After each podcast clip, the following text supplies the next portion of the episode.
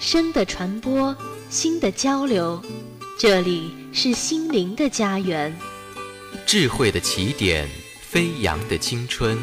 踏响律动的节拍。林大之声，期待您的每一次相伴。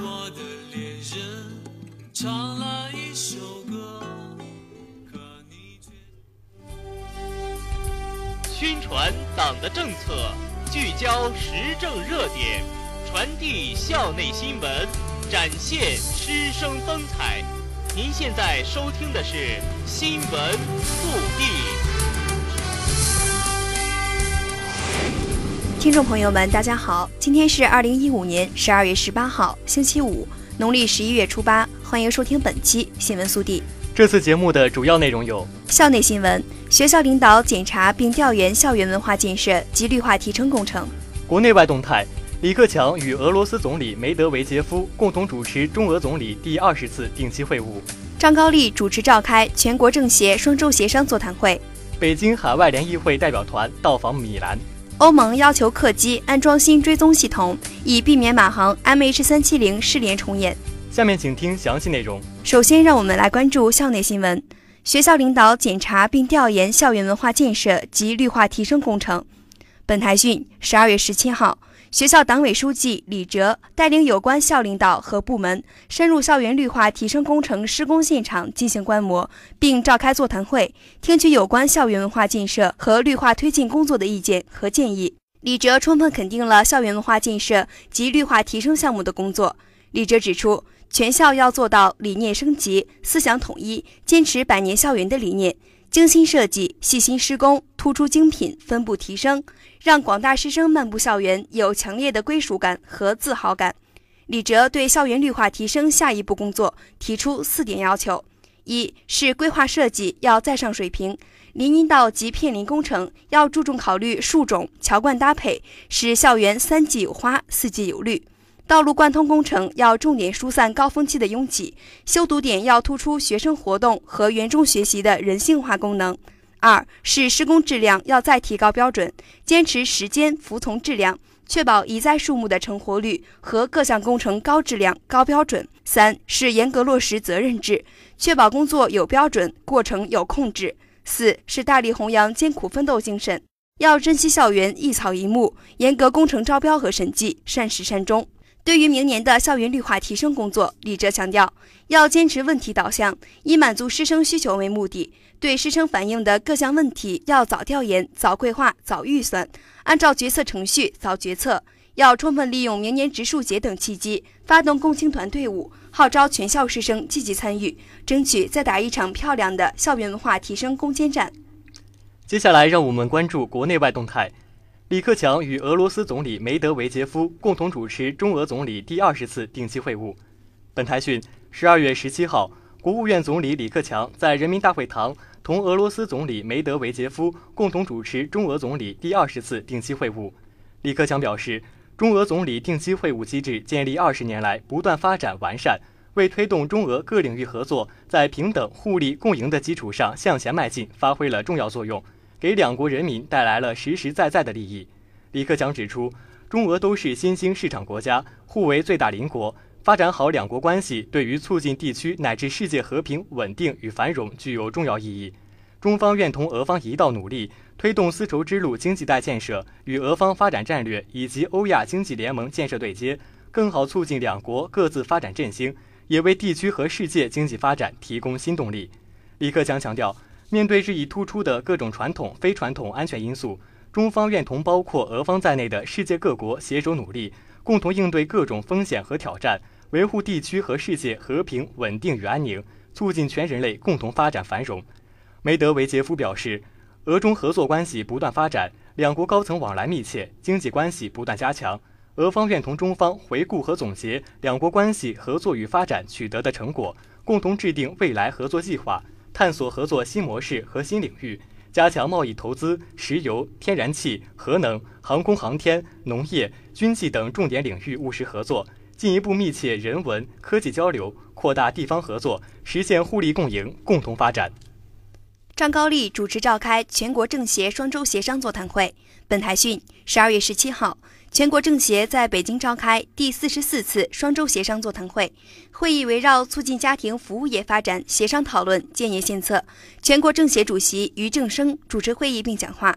委员们围绕促进家庭服务业发展的主题展开讨论，并提出意见建议。一是坚持市场主导，要从市场需求出发，制定多种办法。二是政府要高度重视，将家庭服务业作为重点发展的服务产业列入“十三五”规划，在人员培训、税收政策、政府购买服务等方面制定一些行业标准，特别是推荐性标准，落实扶持政策，加强各部门分工协作。三是鼓励社会力量广泛参与，发挥社区、行业协会、非公经济人士等作用，发挥好妇联等人民团体和社会组织的作用，形成社会合力。四是要加强平台支撑，鼓励创新，支持家庭服务业发展新业态，发挥好互联网平台的中介服务和教育培训等功能。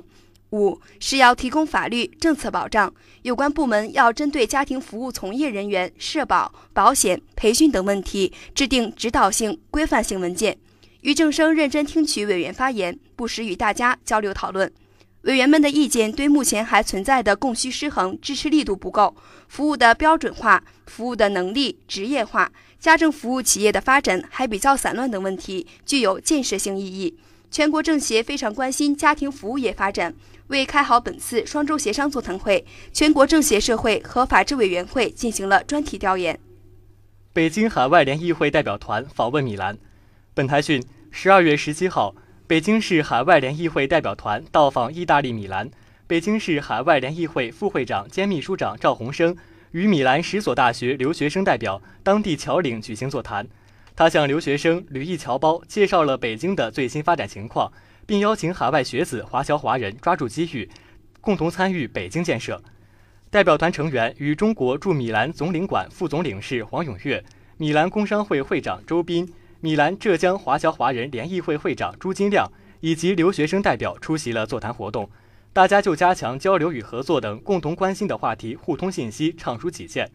赵鸿生重点介绍了北京的人文地理环境，以及为配合“一带一路”建设，北京推出的重大战略举措。赵鸿生强调，北京经济高速发展，城市面貌日新月异，这些成就其中蕴含了海外学子和华侨华人的积极参与和支持。此外，赵鸿生还向留学生侨胞介绍了北京打造对外交流、科技创新等中心的城市定位，建设国际一流和谐宜居之都的目标，以及京津冀协调发展的战略。黄永月向代表团介绍了米兰华侨华人及侨团的发展情况。他表示，侨胞们通过辛勤劳动，促进了当地社会的经济发展，为祖国建设和发展做出了积极贡献。此次北京市海外联谊会代表团的来访。有利于进一步加深海外学子、华侨华人对祖国的感情，促进北京与米兰的交流与合作。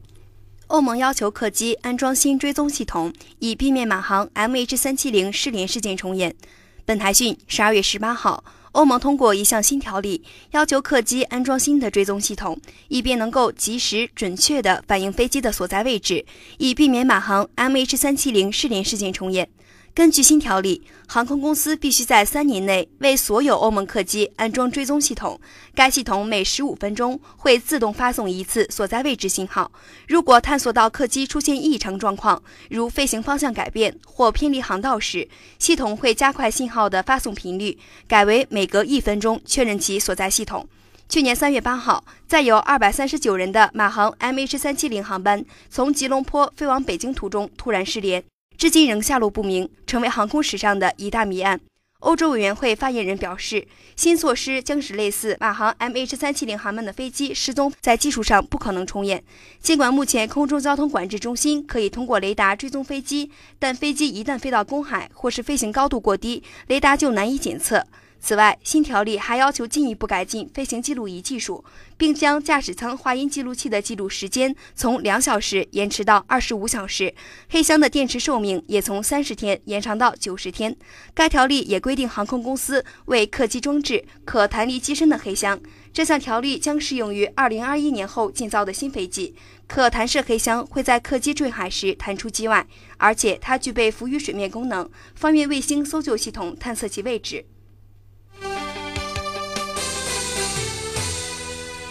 下面请听几则简讯。环球网十二月十八号报道，美联储宣布将联邦基金利率提高零点二五个百分点，新的联邦基金目标利率将维持在百分之零点二五至百分之零点五的区间，这是美联邦十年来首次加息。人民网十二月十八号讯，我国首颗暗物质粒子探测卫星“悟空”在酒泉发射升空，开始执行为期三年的暗物质探测任务。此次发射任务圆满成功，标志着我国空间科学研究迈出重要一步。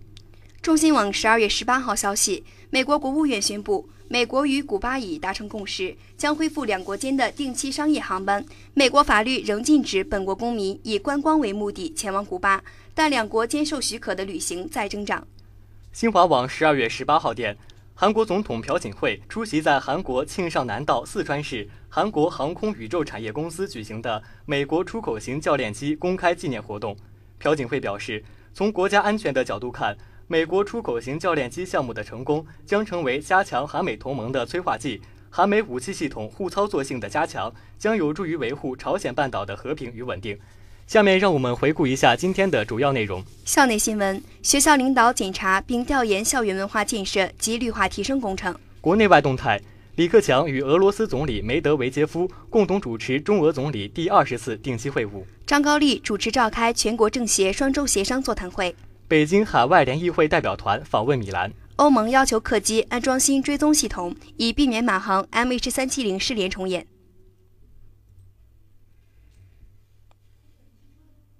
本期新闻速递节目到这里就结束了，感谢播音赵凌云、李晨曦，导播宋光存，记者王林峰、刘望月，节目监制燕腾辉。欢迎您继续收听我台其他节目。